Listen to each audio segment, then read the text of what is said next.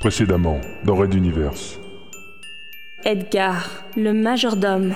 Pourquoi un seul majordome et pas des dizaines de serviteurs habituels? Pourquoi de lourds secrets semblaient planer sur le château et si peu d'informations lui étaient divulguées? Mince Si cet homme est un mental, et si mes propres pouvoirs sont inefficaces Est-ce qu'il n'est pas en train d'écouter mes pensées? Absolument, monsieur. Que monsieur me pardonne, il s'agit là à la fois d'une partie de mon travail et d'une curiosité personnelle. J'ai eu la chance de rencontrer personnellement l'un des armateurs originels de ce transporteur. Il m'a obtenu ainsi par avance du matériel de remplacement de première qualité pour nos installations et tuyauteries. Bla bla bla bla bla bla. Personne n'écoutait vraiment. Red Universe. La plus grande saga galactique jamais racontée au podcast. Chapitre 11 Dynastie.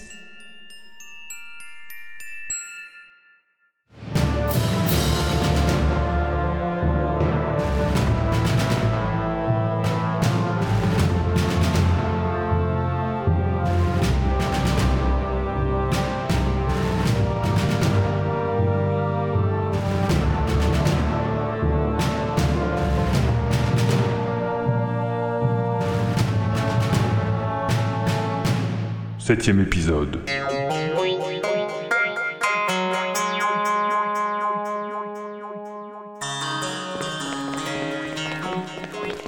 Et nous arrivons maintenant à vos quartiers. Il ne s'agit que d'un modeste réduit avec deux couchettes superposées. Navré, nous n'avons pas trouvé mieux, sauf à vous installer dans la cité intérieure, mais c'était bien sûr exclu. Exclu? Allons, feel good. Ne faites pas l'étonner. Le conseil des commandants ne vous lâcherait pas dans la nature si facilement. Et vous non plus, je suppose, mon colonel. Arlington se contenta de sourire, s'arrêtant au signal de son aide de camp devant une porte sas, identique à toutes les autres du couloir. Nous y voici. Vos effets à bord de la navette y ont déjà été apportés normalement. Il se retourna vers son assistant qui hocha affirmativement la tête, sortant deux cartes magnétiques qu'il remit au couple. Et je vous invite à ma table pour le repas de ce soir. Nous y ferons plus ample connaissance, n'est-ce pas? Un constable passera vous prendre d'ici 19h. Pas de cérémonial, ce sera décontracté. Et notre ami ici présent, doit-on partager notre couche avec lui également? Attaqua perfidement Phil en se retournant vers Fabio, un quelque chose à la fois méfiant et provocateur dans le regard. N'a-t-il pas de local où se reposer? Arlington tourna la tête vers l'officier blond et sembla comme découvrir sa présence, tel un invité de dernière minute s'étant approché doucement d'une scène de discussion. Évidemment, le lieutenant Philgood ne pouvait rester passif quoi qu'il se passe autour de lui. C'était une de ses spécialités, quitte à souvent écraser les pieds de Fabio. Malgré l'immensité de ses pouvoirs, le mental évitait souvent de forcer les esprits pour la simple raison qu'il devenait obligatoire ensuite d'en gérer les actions et réactions sur plusieurs heures. La technique dite du coin de l'œil était une de ses méthodes douces préférées. En gros, diluer une information pourtant importante dans l'esprit d'une ou plusieurs personnes qui n'en tiendraient pas compte. Un peu comme si vous aviez su l'existence d'une présence, mais que vous vous en moquiez.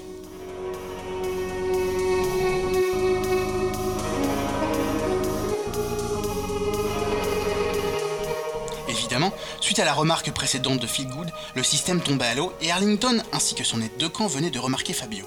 Euh, je pense qu'il existe une petite remise avec une couchette sommaire. Je m'en contenterai, mon colonel. Vous êtes Les yeux de Fabio se déplacèrent vers l'assistant. Un clignement d'yeux et celui-ci s'approcha doucement, chuchotant à l'oreille du commandant du transporteur.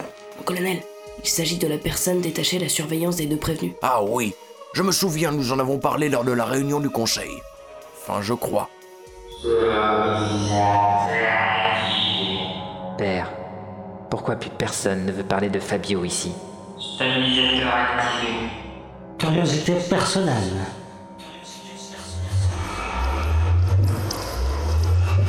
Ah non, pas maintenant Fabio serra les dents, ça recommençait à un très mauvais moment. Plus le temps de finasser, il y avait urgence. Colonel, vous en avez parlé. Souvenez-vous qu'il reste du déchargement en cours à superviser. Philgood et Adenor au lit, et l'aide de camp repart dans ses dossiers. Fabio Uli n'existe pas. Il a été, il est mort, il sera effacé de cette famille. Cela ne se reproduira pas. Une violente migraine lui vrilla soudain le crâne, comme une boursouflure tentant de percer de l'intérieur de son cerveau. Se plaquant contre la paroi du corridor, il inspira une dernière fois, levant son regard vers les autres qui le regardaient béatement, claqua des doigts, et, en un instant, tous se dispersèrent, oubliant simplement les toutes dernières minutes de leur existence. N'ayant d'autre choix, le mental se convainquit de faire de même et, Empruntant au passage un véhicule de manutention, il se fit conduire à son réduit par le conducteur. Celui-ci repartit dans la foulée, si surpris de s'être ainsi fourvoyé de direction. La porte s'ouvrit bien avant que Fabio ne s'en approche et se referma derrière lui, le loquet se remettant en place de lui-même. Ouf, un peu de calme. Fabio s'écroula dans sa couchette. Que. Mais que m'arrive-t-il?